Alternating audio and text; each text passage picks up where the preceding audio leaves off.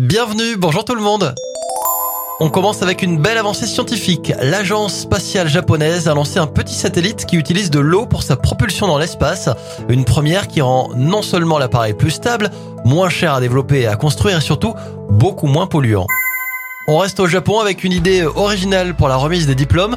Pour que ce jour reste véritablement inoubliable, l'université de Kyoto a permis à tous ses diplômés de venir déguisés comme ils le voulaient pour cette journée spéciale.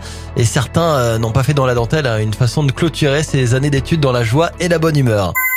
On termine ce journal des bonnes nouvelles avec un sauvetage en moto sur l'axe Lannion-Guingamp. Un motard a sauvé un petit chien qui se promenait sur la quatre voies.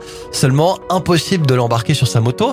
Après plusieurs coups de téléphone et une heure d'attente, les gendarmes ont pris en charge l'animal qui a été récupéré par un refuge dans l'attente de retrouver les propriétaires.